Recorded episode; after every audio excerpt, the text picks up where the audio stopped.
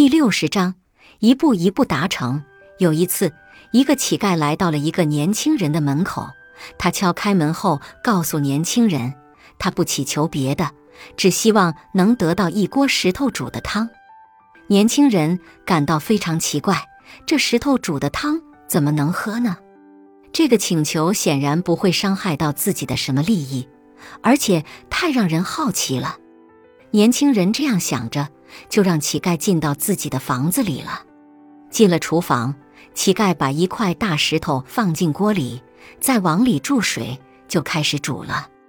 年轻人则饶有兴致地在一旁看着。过了一会儿，乞丐问年轻人：“地上这些烂菜叶没用了吧？我能不能拿来煮呢？”年轻人答应了。又过了一会儿，乞丐对年轻人说：“这砧板上还残留着些肉末，我能不能拿来煮呢？”年轻人想想，反正砧板洗了也是洗了，肉末肯定都洗没了，就让他拿去煮吧。于是也答应了。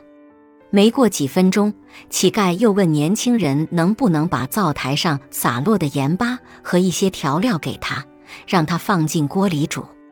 年轻人显然没有拒绝的理由，也点头答应了。最后，乞丐在年轻人的厨房里喝上了一锅味道鲜美的肉末蔬菜汤。乞丐明明只是请求煮一锅石头汤而已，最后何以变成了肉末蔬菜汤呢？这就是登门槛效应的成功应用。乞丐先让年轻人答应了自己一个小小的无损利益的要求。然后慢慢提出其他要求，而年轻人呢，因为一直是点头允诺，为保持形象一致，他对于后来的这些要求也都说不出拒绝的话，而且还会给自己心理暗示：既然前面都答应了，再答应一次又何妨？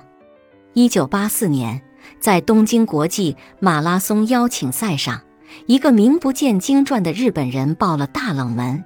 夺得了世界冠军，记者纷纷拥上去采访，问他成功的秘诀。他只说出了一句话：“凭智慧战胜对手。”媒体都觉得这个人之所以获得冠军，其侥幸要多过于实力。现在说话还故显高深，未必是个真正的厉害角色。谁知两年后的意大利国际马拉松邀请赛上，还是这个日本人获得了冠军。在赛后接受采访时，他还是说了那句话：“凭智慧战胜对手。”直到十年后，这位日本马拉松运动员才在自己的传记中讲述了他成功的真正原因。原来，每次比赛前，他都会提前去赛道上踩点，并且把沿途醒目的标志记下来，比如十千米处有一家银行，十五千米处有一家医院，等等。然后在比赛的时候把目标分段，达到第一个目标之后，以同样的速度跑到第二个目标，最终到达终点。对于一般人来说，要是一开始就把眼光放在四十多千米外的终点处，恐怕跑出去没多久，信心就会被遥远的路程击垮了。看来这个登门槛效应用在每个人身上都很合适。想要达成一个远大的目标，看似是很艰难的，但是如果把它分成几个小目标，再分步来完成的话，就会发现梦想实现起来也并没有那么困难。攻心密语登门槛策略提示我们，在人际交往过程中，无论是对对方提出批评建议，还是期望要求，都应该从对方可以接受的程度开始。如果一开始提得过于严厉或高不可攀，对方首先从心里就开始产生厌恶和畏难情绪，那你所做的一切努力都会成为零。